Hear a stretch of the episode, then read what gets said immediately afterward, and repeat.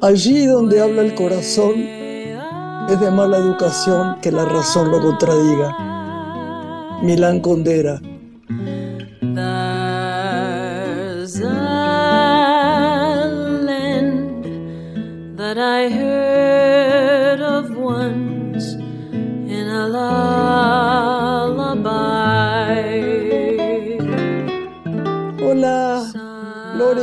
Hola, Grace. Un saludo para toda nuestra querida audiencia que tan fielmente siempre está acompañándonos acá en la radio. Eh, quiero decir en, un segundo, tenemos una invitada preciosa. Quiero hacer lo que yo llamo una declaración valiente. El otro día, mientras grabábamos, nos enteramos de la muerte de María Oneto.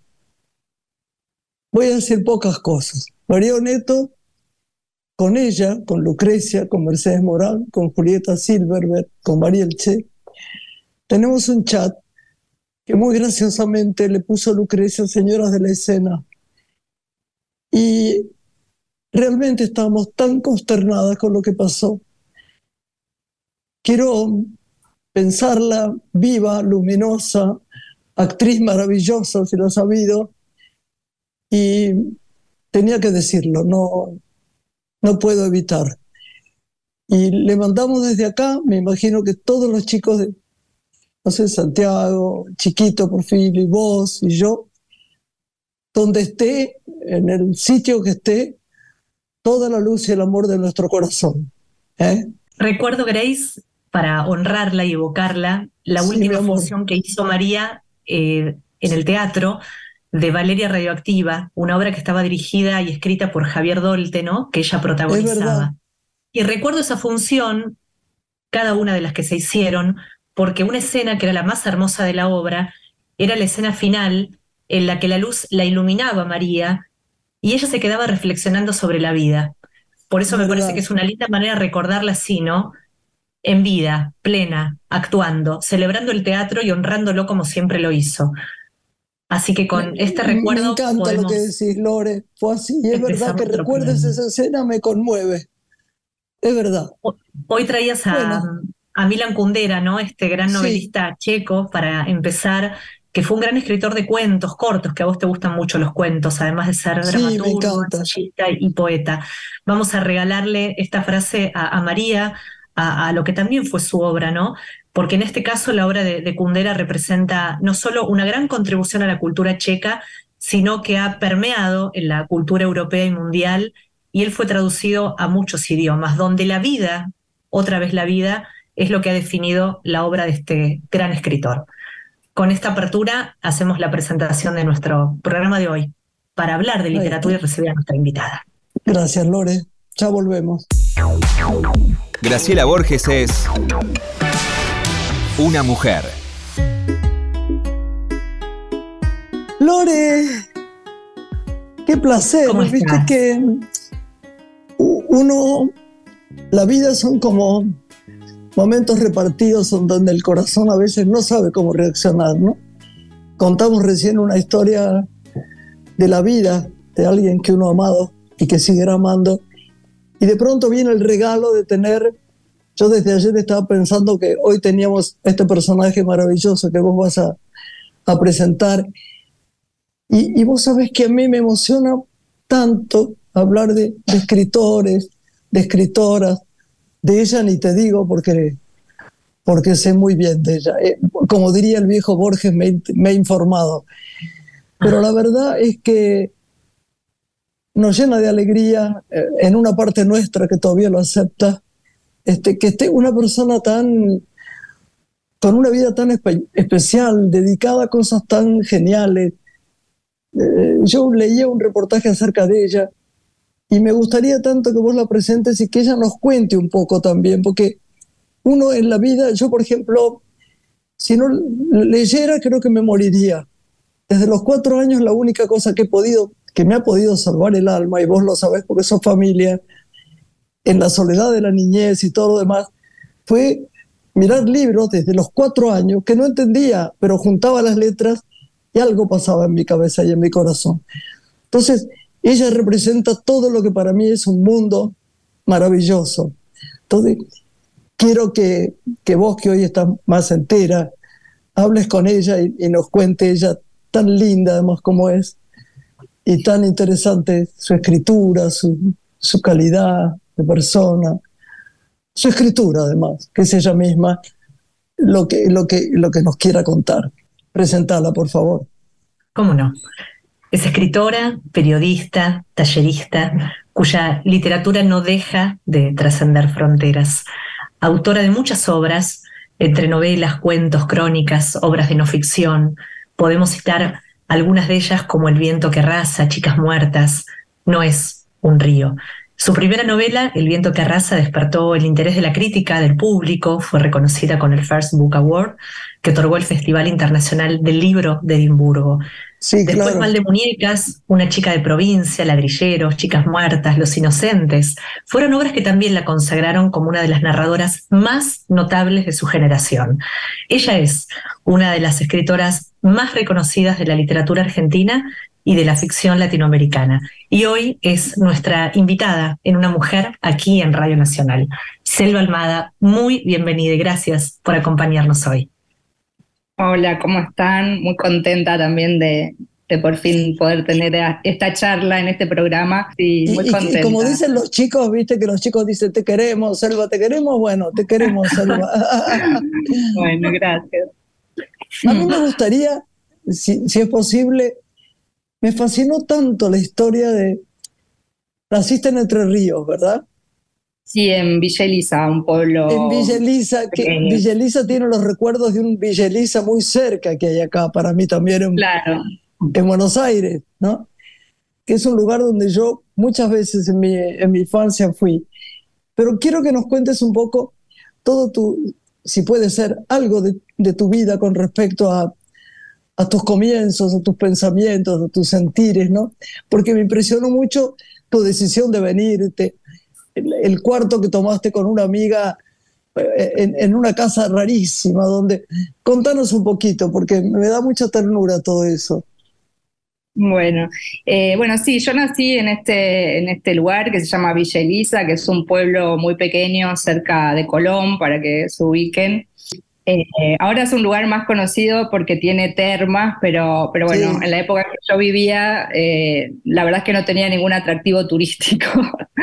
Eh, así que eso fue, todo eso es una experiencia más nueva en el pueblo, lo de que venga gente de afuera, que haya turismo, dando vueltas y demás. Y, mm, y bueno, cuando terminé la escuela secundaria, a los 17 me fui a estudiar a Paraná a estudiar periodismo, comunicación social, y ahí es eh, donde, donde viví en esta pensión que, recién contabas. Eh, Con los gitanos. Sí, había, había de todo. este, era un lugar muy extraño. En realidad pasó que nos fuimos con mi amiga, eh, habíamos eh, conseguido una pensión que nos había parecido hermosa, este, cerca de la pensión de, de Paraná y cuando llegamos era todo un fraude y nos mandaron a, un cuarto así con un montón de chicas más y, y el dueño era muy este, autoritario. Bueno, me acuerdo que mm.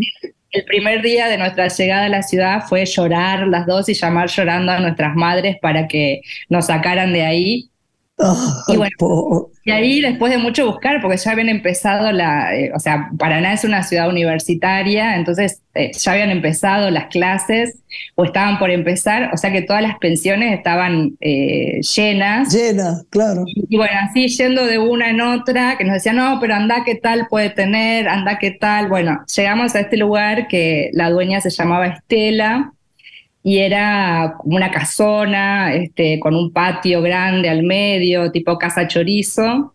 Y, bueno, y nos dio una, una, pieza que era la única que tenía, pero en la que íbamos a estar las dos solas, que también nosotras, que era la primera vez que salíamos de nuestras casas, como no estábamos acostumbradas a, a vivir con otras personas y... Eh, así que, bueno, muy chicas además, eran muy chicas. Sí, teníamos 17 años.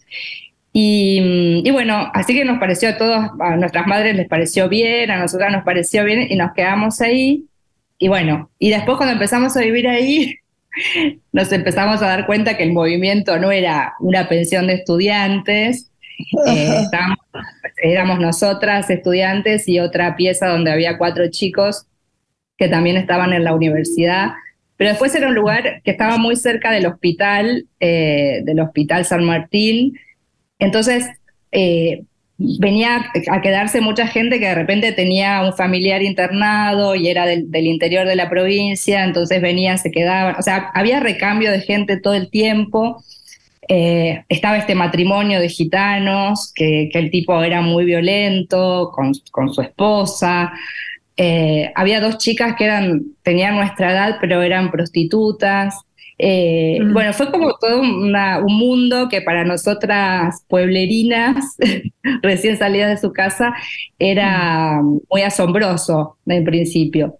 Y, y, yo la verdad es que agradecí mucho haber vivido ese año ahí, porque eh, no sé, me abrió, me abrió un universo que, que, yo ya lo, digamos, tenía idea de ese universo por los libros, porque yo leía desde muy chica, eh, así como contabas vos que lo que más te gustaba o lo único que, eh, que te, ha salvado siempre verdad. era leer, bueno, a mí me pasaba lo mismo, pero de repente tomar contacto con otros mundos que eran otras vidas que eran tan diferentes a la, a la, vida que yo había tenido hasta esa edad, eh, para mí fue, fue genial, fue hermoso. Eh, o sea, terminar eh, con, con, estas chicas que de repente volvían de trabajar y traían una coca, una pizza, comíamos todos. no sé, había un chico que era boxeador y no sé, volvía y nos contaba de sus peleas, de cuando iba a pelear, sus primeras peleas así en el ring. ¿Sabés qué parece, parece, parece un cuento de Fabio? Fabio podría haber filmado eso, ¿no es cierto? Sí. bueno, yo, yo soy eh, fan absoluta de, Fabio y bueno, de, hecho el, el, Dependiente es una de mis películas favoritas donde estás vos ahí. Eh, y sí, todo ese mundo tenía mucho de, mucho de Fabio, muchísimo. Y bueno, nada, ahí, y ahí empecé la facultad y, y, este, y, estuve un par de años, después dejé comunicación social y me, porque empecé a escribir y me di cuenta que me gustaba más la ficción que, el periodismo y bueno, y ahí empecé a estudiar literatura, pero siempre en Paraná. Claro. Que es una ciudad preciosa, además. Sí. Es una ciudad hermosa, muy conservadora, muy, católica. Es verdad, eh, verdad está el obispado y el, ejército, o sea, es, como una, una, es hermosa como paisaje, bueno, ahí conocí el río Paraná, que es como mi lugar favorito en el mundo, creo, eh, pero también es una ciudad muy conservadora, ¿no? Muy este, opresiva en algún punto, pero, pero bueno, con este doble, doble cosa de, por un lado, este conservadurismo y por el otro lado, universitaria, entonces muchas muchos jóvenes, mucha gente que viene de, pueblos o de otras ciudades, así que en ese sentido también era muy creativa la ciudad. Claro. Pensaba en el 2014 cuando publicás Chicas Muertas, ¿no? Esta investigación sobre tres femicidios que ocurrieron en diferentes pueblos de Argentina durante la década del 80 preguntarte si ahí acudís a tu rol de periodista que desde algún lugar habías abandonado cuando comenzás a, formarte en, la literatura, y, si es un tema que hoy recuperarías y le darías continuidad, atendiendo que los femicidios son lamentablemente una realidad muy vigente.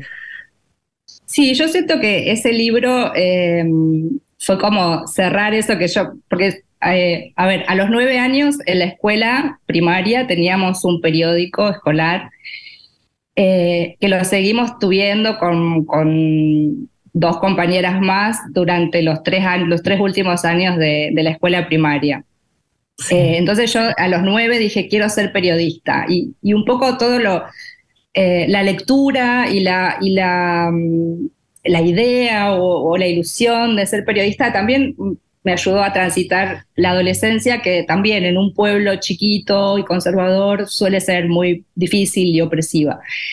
entonces, después cuando fui a estudiar efectivamente y estuve un par de años y después me decepcioné de la carrera y cambié y tal, un poco me había quedado como ese gusto un poco amargo de, de, haber abandonado ese sueño que yo tenía cuando, cuando era tan chiquita. Entonces, cuando empecé a escribir Chicas Muertas o empecé a, pensar en el proyecto de un libro así, eh, también fue como, como reconciliarme con eso, como no sé si darle un cierre, pero decir, bueno, al fin y al cabo, eh, algo de, esa nena que quería ser periodista acá eh, se puede desenvolver o expresar. Y obviamente me ayudó un montón lo que, lo que había aprendido en la facultad. Sobre todo a la hora de las entrevistas y las Chicas investigaciones. Muertas es un libro impresionante, desgarrador, de verdad. Y tan preciso, tan tan luminoso y tan oscuro al mismo tiempo, ¿no?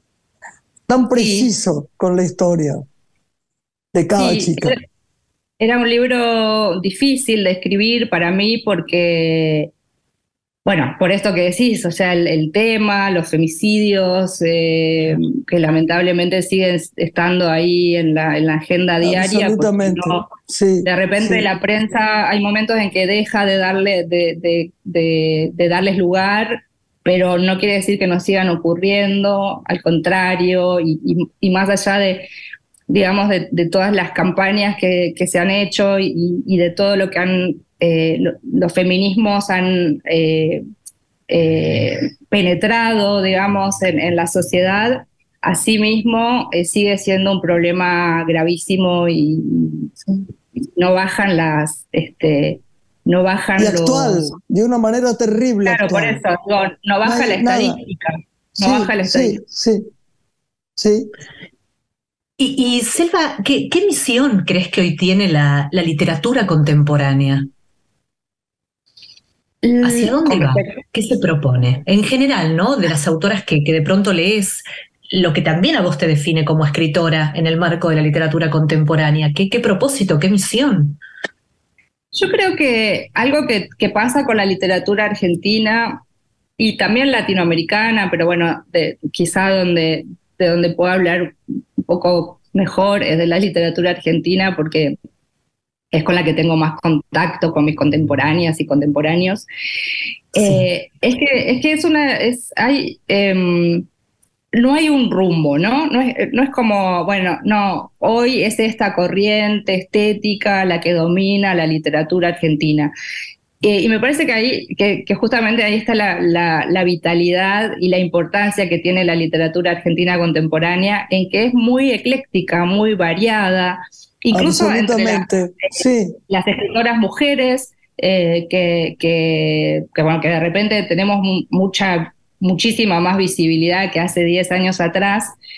Eh, y no sé si pienso Gabriela Cabezón Cámara, Mariana Enrique, Alejandra Sina, todas escritoras que, que, quiero y que admiro un montón, y son todas diferentes entre sí, no es que todas escribimos lo mismo, ni los mismos temas, ni de la misma manera. Y eso me parece que, que es lo que hace también que, que la literatura argentina siga despertando tanto interés eh, en otras lenguas o en otros países de Latinoamérica, de verdad. El, auge de, las mujeres en este momento en la literatura, eh, Selva, es impresionante. Yo lo veo cuando voy a algún festival de cine o lo que fuera, es impresionante. Y, te hablan y te preguntan. El otro día me preguntaron, el otro día, siempre digo el otro día y por ahí hace tres años, este, de una escritora que escribía cuentos y yo no me acordaba, viste que a veces la memoria de una... ¿cuál Ah, sí, yo sé cuál es. Y me, me describían el cuento, ¿no? Y era, era difícil traducir cuando yo estaba... Y dije, qué bueno que haya tanto movimiento de expectativa de las, de las escritoras argentinas, ¿no? Y además, ¿sabés qué me gustó mucho también? Me gustó mucho que escribiste un libro que era, yo creo que era el, el, río, ¿cómo se llamaba? Este, es un río. No es un río. Que quería que todo lo del río era para vos era muy fenomenal, pero me gustó la idea de que querías imprimirle poesía, ¿no? Le, quería, Lo querías dulcificar a todo eso, ¿no? Fue muy increíble leerlo. Sí, yo, eh, bueno, yo no escribo poesía, pero sí me gusta mucho leer poesía.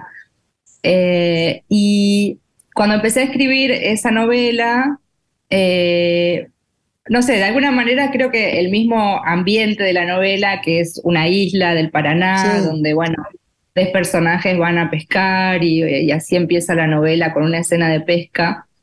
Impresionante. Un poco como que, hay un tiro, ¿no? Es la que hay un tiro.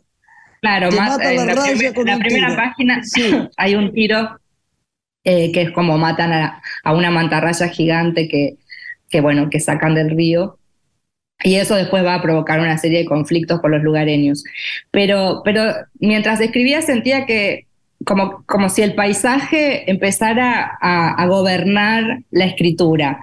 Eh, y, claro, cuando me di cuenta de eso dije, y, sí, porque eh, esta es la tierra de Juan L. Ortiz, es la tierra de Madariaga, es la tierra de, bueno, de poetas que yo admiro muchísimo, de, de Emma Barrandegui, de, de Beatriz Vallejos, y, que además son escritores, que, poetas que le han escrito a la naturaleza y, al río y a, la vegetación y a los animales. Entonces, eh, era natural, me, empezó a parecer muy natural que la novela también fuera eh, cada vez más poética eh, y, bueno, y como dejarme también llevar por, por ese curso, digamos, como si fuese por el curso del agua. Y bueno, y así es, es la novela más lírica que he escrito. El proyecto Salvaje Federal, ¿Podés contarnos de qué se trata? Porque sabemos que reúne eh, la librería, las intervenciones, la literatura eh, y te define también, ¿no? En la actualidad. ¿Qué es Federal? Bueno, es un, es un, proyecto que empezamos con, con dos amigas, Raquel y Natalia, en la pandemia. Así que empezó siendo una librería online eh, pero siempre con la idea de que, o sea, que no fuera solamente una librería, sino un proyecto un poco más amplio de difusión de la, de la literatura editada en las provincias, ¿no? De una literatura federal em, que no solo no llega a Buenos Aires muchas veces, sino que tampoco se conoce fuera de las regiones donde, donde se escribe, donde se publica esa literatura. Eh, yo conocía bastante por, porque, bueno, como escritora, primero por provinciana y después este, como escritora, por ir a, ferias en distintas provincias, era como, bueno, cada vez que volvía de alguna feria, volvía con, con algún autor o autora eh, que acababa de conocer, con sus libros. Em, y, y, bueno, y me daba cuenta que después de esos libros eh, por ejemplo, yo, no sé, leía una novela de, o un libro de poesía de, una autora santafesina y después quería recomendarla, quería que otra gente la lea, la compre, y no estaba en Buenos Aires, que es donde yo vivo. Eh, claro. Y entonces empezó, bueno, empezamos con esta idea de librería. Primero era, pongamos una librería. Bueno, pero ¿qué tipo de librería? Porque hay un montón de librerías en Buenos Aires. Esto antes de la pandemia, cuando iba a ser física la librería. Bueno, así llegamos a la, conclusión de que lo que faltaba era eh, un lugar donde pudiéramos encontrar literatura de todas las provincias. Y bueno, así se armó el concepto de la librería, que le pusimos salvaje federal por esto de los salvajes unitarios, como para dar vuelta a la consigna. Ah. Eh, y, bueno, y empezó la pandemia, por eso tomó la forma virtual, porque bueno, ya poner un local en ese momento no tenía, no parecía tener mucho sentido, pero eh, eh, más allá de la librería empezaron a aparecer otros proyectos, intervenciones en ferias del libro, eh, el año pasado hicimos una programación dentro de la Feria del Libro de Buenos Aires que se llamó Trama Federal, donde vinieron eh, escritores de las provincias a charlar y a leer y, bueno, hicimos un montón de actividades en ese sentido. Eh, hicimos un festival en Rosario y Casilda, que Casilda es una ciudad muy chiquita al lado de Rosario. Preciosa. Sí. Y el año pasado hicimos un festival que tuvo esas dos sedes con autores de la región Y, bueno, el, proyecto empezó a crecer y a, ramificarse y, a, mediados del año pasado alquilamos un espacio en Almagro, que es un PH eh, antiguo.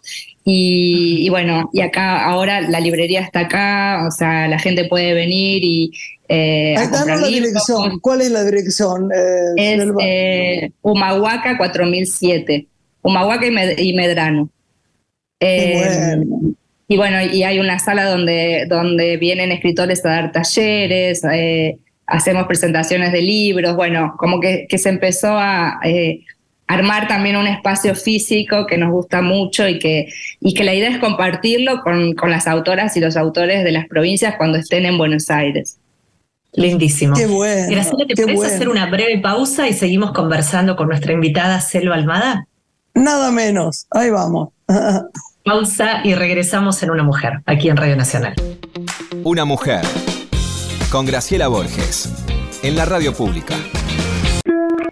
Estás escuchando Una Mujer, con Graciela Borges.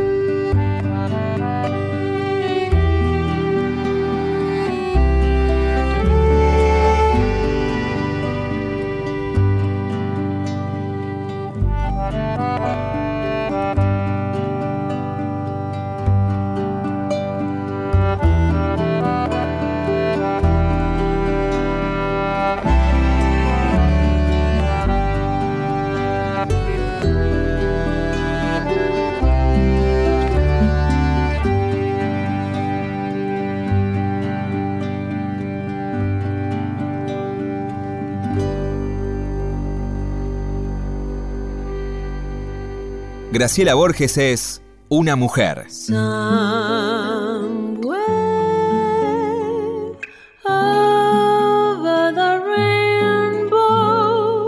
Lore. Aquí de vuelta. con Selva Almada, nuestra invitada de hoy, esta gran escritora y tallerista con quien estamos recorriendo la literatura Argentina. Tenías una inquietud, Graciela, que querías preguntarle a Selva. No, le quiero preguntar algo porque me, es algo que me llegó muy cercano y me impresiona mucho lo que leí. Dice, hay un reportaje donde dice, estas muertes que ocurren en medio de un enojo dejan una carga. Creo que lo, que lo contaba Selva. Si creyéramos en la existencia de los fantasmas, los fantasmas serían no la aparición de los espectros, sino esas cosas que nos quedan sin resolver con las personas que se mueren de golpe. Esto es muy impresionante. Cuando esa muerte es repentina, como en el caso de los muertos de la novela, ese peso los acompaña de por vida. Háblame un poco de eso, del tema de, de la muerte y lo que pensaste, porque mm. me pareció esplendoroso el tema, tan, tan profundo, tan verdadero, ¿no? Yo tuve una cosa así, de una muerte de alguien. Mm, me pasó mientras yo estaba escribiendo esa novela eh, que mm, dos amigos míos murieron eh, como en ese, ese año antes de que terminara la novela. Eh, así muy repentinamente, bueno, uno se enfermó y a los seis meses eh, murió. Eh, un escritor que yo que quiero muchísimo de, Santa Fe, que escribió un libro hermoso sobre una no ficción que se llama El Puente de las Ánimas, sobre un accidente de colectivo que hubo en Santa Fe en la década del 70, bueno, un libro precioso.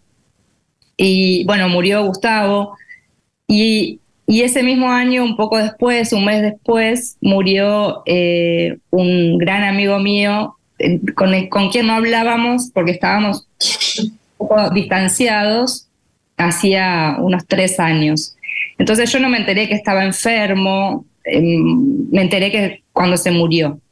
Y, y, fue tremendo, fue muy doloroso porque yo siempre pensaba que en algún momento íbamos a volver a charlar y, bueno, íbamos a aclarar cosas.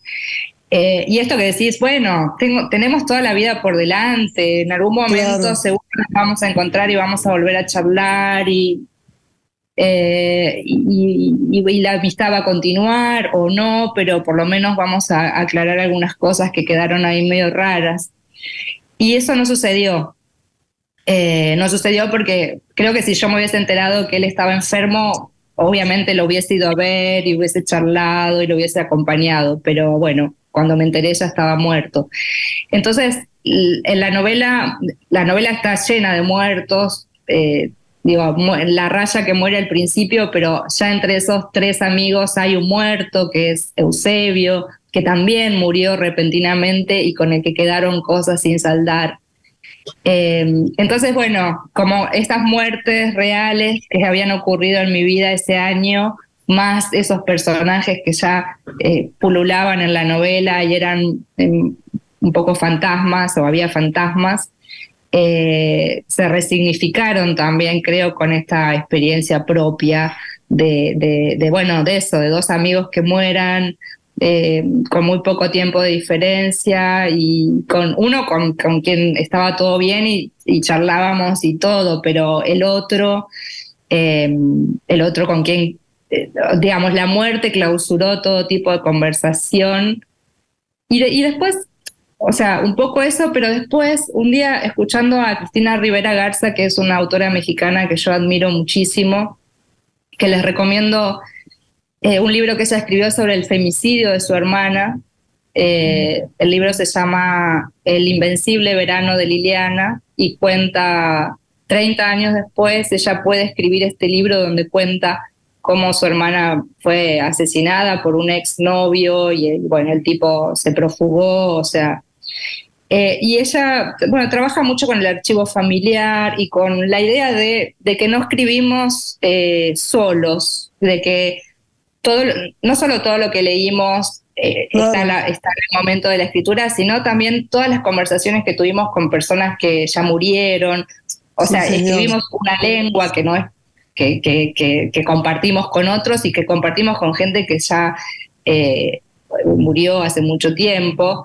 Y entonces me hizo también como pensar de nuevo esa idea de que la muerte clausura conversaciones. Y digo, no, de repente la muerte también puede abrirnos conversaciones posibles. Y pienso, bueno, pero cada vez que yo me acuerdo de un poema eh, hermoso que, que tenía este amigo mío que murió, vuelvo a tener una conversación con él, leyéndolo, ¿no? Por ejemplo, en el caso de los autores o cada vez que veo algo que, o que aparece algo que me hace acordar a él, eh, es una manera, una, una, manera de mantener una, una especie de conversación. Sí, sí. Sí. Selva, cuando uno. Es otra cosa que. Sí. Otra cosa que, que, apareció, que aparece en la novela, que no sé, apareció así un poco. Eh, quizá para también reconciliarme con la idea de la muerte eh, yo pensaba y sostenía durante muchos años que, que, bueno, eso, que después de la muerte no hay nada, entonces eh, también era una idea muy, muy sombría y muy terrible. Eh, y en un momento, el, uno de los, o sea, cuando encuentran el cuerpo de Eusebio, que es el, el muerto, uno de los muertos de la novela que se ahoga, el amigo que se ahoga, eh, el narrador de la novela dice, eh, bueno, cuando lo rescataron, como todos los ahogados, tenía los ojos desorbitados. Entonces dice, eh, tenía los ojos muy abiertos, como, si, como si hubiera visto, como, si justo antes de morir hubiera visto algo demasiado horrible o demasiado hermoso. Y eso me, como que también apareció, apareció en la escritura y me dio también como esa posibilidad de pensar que tal vez la muerte, digo, como nadie, nadie lo puede saber hasta que le toque, bueno, tal vez también puede ser una experiencia que se abre hacia algo hermoso que es verdad, es verdad. Que estamos vivos. Y después, durante la pandemia, cuando murió Rosario Blefari, a quien yo adoro y admiraba y admiro, y sus canciones y ella, eh, eh, eh, leí un, un posteo de, su editor, de, Francisco Garamona, que había estado, bueno, hablando con ella hasta, hasta días previos a su muerte. Y, él contaba ahí que ella, le, que ella estaba, o sea, estaba, estaba muy bien, aunque sabía que se iba a morir, y que le contaba como con una especie de, de picardía infantil o de, o de alegría infantil. Le decía, Fran, voy a conocer el último misterio. Ay, qué lindo, es verdad. Es verdad. Y me pareció tan hermoso que lo digo. El último misterio, el último misterio. Impresionante, sí. Maravilloso. Maravilloso. Pensaba en tu trabajo como tallerista también, ¿no? Eh, me preguntaba cómo trabajás eh, los ejes en un taller de escritura, por dónde se empieza, qué define tu pedagogía, eh, cómo se comienza a escribir. ¿Qué pautas le das a quien participa de un taller? Bueno, yo, yo hice, yo soy discípula de Alberto Laiseca, que era, bueno, es un gran editor eh, y dio talleres muchos años, y yo estuve en su taller 15 años, o sea, toda, casi toda una vida. Eh, y, y, algo que yo siempre, que me preguntan, bueno, ¿y cómo era Laiseca dando taller? Yo siempre digo que él tenía una pedagogía muy amorosa para, para dar talleres. Entonces no era el maestro que te marca todo el, todo el tiempo los errores o los desaciertos del, texto, sino que primero él, eh, hasta lograr una confianza y una cercanía con, bueno, con, el, escritor o la escritora eh, en ciernes que iba a su taller, eh, él marcaba siempre los aciertos del texto. Aún de textos que vos los escuchabas decía, pero esto no, hay nada, no, se le puede sacar nada bueno a este texto. Bueno, la ah. Iseca siempre encontraba algo para decirle qué bien que está esto, este diálogo, esta imagen. claro, es empujarle el alma para que siga siendo claro, claro. Claro, y, y, cuando, bueno, cuando ya se establecía una confianza, eh, recién ahí él empezaba a decirte, bueno, pero fíjate tal cosa, fíjese, porque trataba siempre de usted a, sus discípulos, eh, fíjese tal cosa, o me parece que acá la voz mm, se, le fue un poco de tono.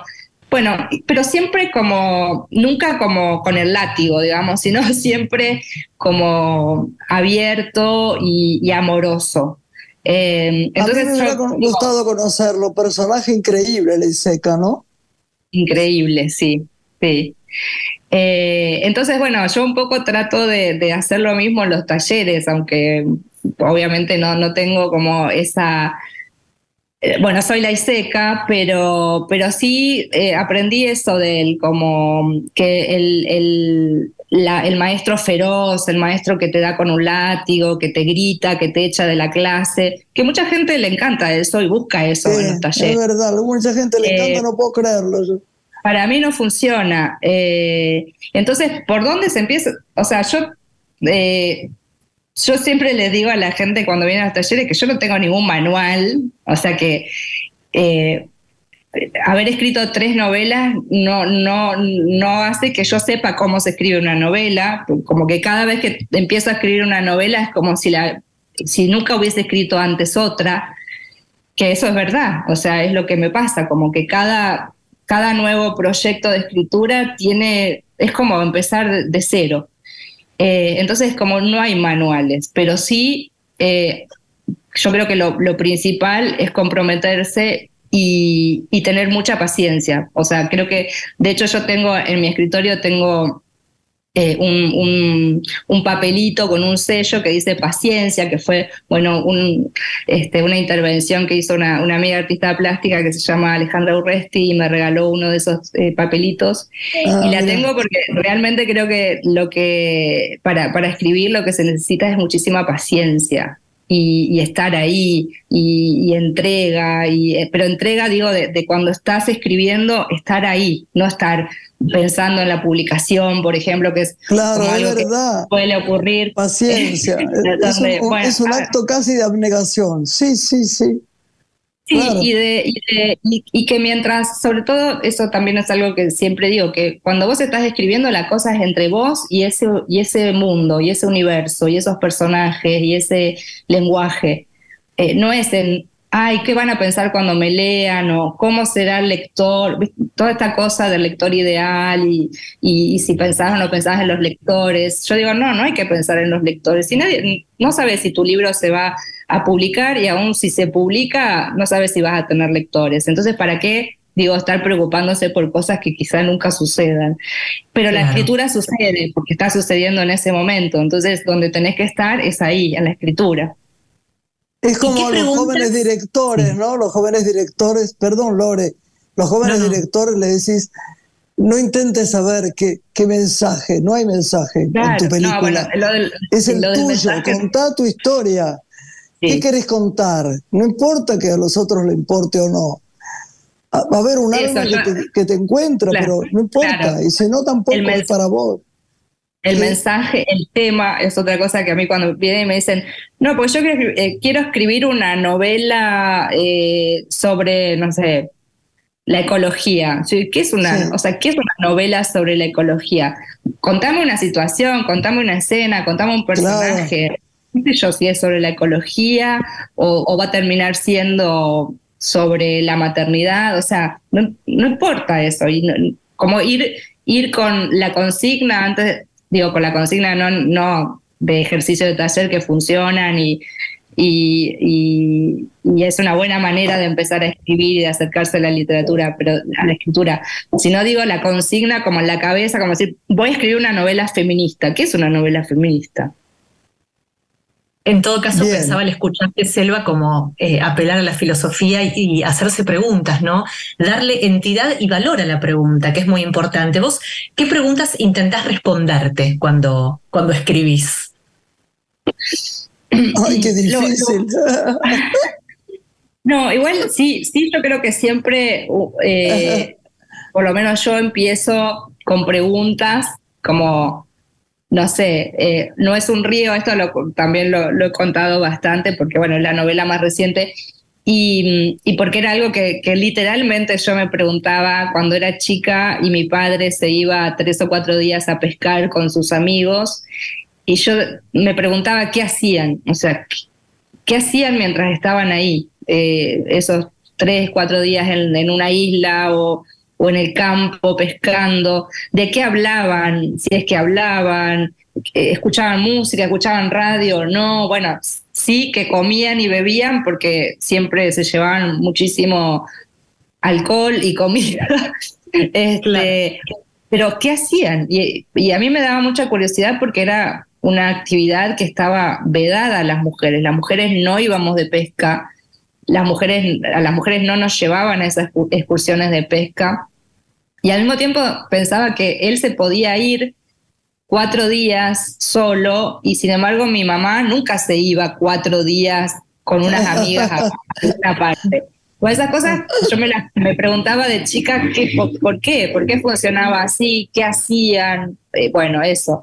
Y cuando empecé a escribir esta novela, que que bueno, que, que, justamente parte de una anécdota de pesca que me escucho en un asado de amigos, em, eh, fue como, ah, bueno, esta, eh, con esta, esta escena que arranca y que me sitúa eh, en un, con tres tipos pescando, voy a poder imaginar todo eso que yo me preguntaba y que nunca supe, que qué hacía mi padre cuando iba a pescar. Y entonces, bueno, en la, en la novela me invento yo respuestas, ¿no? Y de repente hay una escena donde los personajes se ponen a bailar entre ellos, bueno, cosas, mil. Pero, em, pero también lo, lo que a mí me parece más interesante de la escritura es que vos vas con una serie de preguntas a escribir y lo mejor que te puede pasar es que en el transcurso de la escritura, en vez de responderse esas preguntas, se abran muchas más preguntas. Como, y terminar un libro y que esté llena de otras preguntas y sin ninguna respuesta. ¿Y estás escribiendo en este tiempo? ¿En proceso de escritura? Eh, bueno, después de la, después de No es un río, que la salió en, la terminé en el verano de 2020, salió a fines del, del 2020. No estaba escribiendo estos dos años. Em, y el año pasado fui a hacer una residencia de un mes y pico a Saint-Nazaire, en Francia. Y, y, ahí apareció, apareció algo que empecé a escribir, todavía es como muy incipiente y muy, está todavía por, por hacerse todo, pero, pero estoy contenta de que apareció una idea que, o sea, apareció algo, un, universo que me, que me da muchas ganas de, de seguir viendo qué hay ahí. ¿Qué lees, Elba? ¿Qué mm. lees? Bueno, la verdad es que por momentos estos últimos tiempos me, leo mucho de lo que tengo, de lo que llega a la, a la librería o de lo que pido para la librería. Em, o sea, eh, mucha... Autoras provincianas. mucha literatura de las provincias. Em, también para, para ver, bueno, qué traer, qué recomendarle después a, la gente que, pregunta. Eh, y a ver, lo último que me haya gustado mucho, bueno, leo poesía, eso sí, me, está costando un poco sostener la lectura de narrativa, como que empiezo libros y me aburren, novelas y me aburren. Em, pero la poesía siempre está, siempre es ¿no? algo que está, y ahora hace poco eh, leí em, un libro que se llama El buen ladrón de eh, Mary Howe, bueno, lo voy a pronunciar horrible porque no sé inglés, pero eh, de una autora norteamericana eh, que publicó y tradujo un, traductor de acá de Argentina y lo publicaron en una editorial chiquita de acá que se llama, bueno, no me acuerdo. Este, pero bueno, ese me gustó mucho, El Buen Ladrón. Eh, después estoy leyendo un libro que me dejó una amiga escritora paraguaya, que es poeta, que se llama Ida Rizo, y bueno, publicó un libro hace poquito y estuvo acá y me lo dejó, así que estaba leyendo eso también. Eh, siempre leo sí varias cosas, como empecé a leer... cine? Empecé a leer la de McCarthy, me aburrió y la dejé.